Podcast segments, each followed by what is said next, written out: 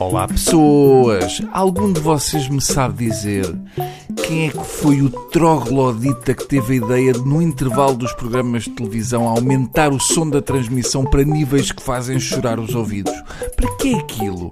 Eu sei que vem lá a publicidade e é preciso avisar as pessoas que vêm lá quem paga, mas também talvez um bocadinho menos. Por exemplo, quando entra o separador da Sport TV, o meu avô, que esteve na guerra da Índia e perdeu seis tímpanos numa explosão de uma granada de óleo, atira-se para baixo da mesa e grita que vêm lá os elefantes de grão vizir. Não se faz. As pessoas em Copenhaga não precisam de saber que eu estou em casa a ver anúncios. Corrijam isso, está bom? Pronto. Vamos ao tema da semana. Por mais que eu não queira, nos últimos tempos acabamos sempre a falar de televisão na rádio. A semana passada, depois de várias macacadas na TVI, atingimos o pico com uma reportagem sobre um grupo secreto liderado por uma psicóloga católica. Eu estou a fazer aspas com os dedos dos pés nesta parte. Uma senhora volta a fazer aspas, Graça Vilaça, que quer curar homossexuais. Que bonito. E que tal uma cena para curar católicos radicais? Isso é que fazia falta.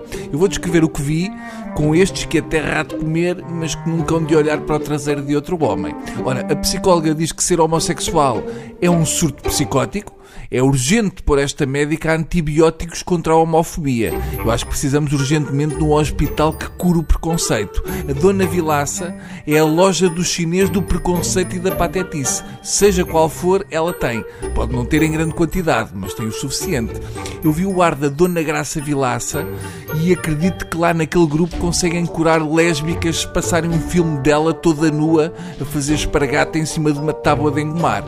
Junto com a Dona Graça Vilaça estava um tijolo com olhos, de seu nome Abel Matos Santo, que é psicólogo clínico e foi, imaginem, vice-presidente do CDS Lisboa nos tempos de Paulo Portas. É caso para dizer que em casa de Ferreiro, espeto pau. Tanto o Abel Matos como a Graça Vilaça acabaram por fugir do estúdio da TVI a meio do debate quando a coisa aqueceu. Ou seja, esta gente quer curar gays, mas depois portam-se como uns mariquinhas. Uma pergunta que eu gostava de saber é: será que eles também fazem curas para quem é heterossexual? Porque dava imenso jeito. Por exemplo, imaginem que eu queria ter uma carreira no design de moda e não conseguia por ser heterossexual.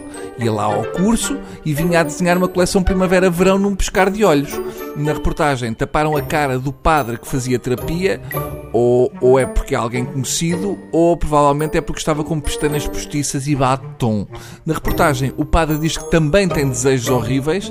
Eu estou na dúvida entre serem desejos de pizza com ananás ou miúdos de 6 anos todos nus. Se há padres capazes de curar homossexuais, não me digam que não conseguem fazer parecido em tamanho mini e curar pedófilos. Dava um jeito do caraças à igreja. Faz-me confusão estes radicais católicos, porque se estas pessoas acreditam que Deus está em todo lado, no fundo, qualquer que seja o casal, acaba por ser um triângulo, porque Deus anda por ali a marfanhar lençóis e a meter-se no meio. Pelo que tenho visto nos últimos tempos, a TVI é o jornal online O Observador, mas com cenas a mexer. Bom, até à próxima. Fiquem lá com o resto da segunda, que eu vou andando para a terça. Deus.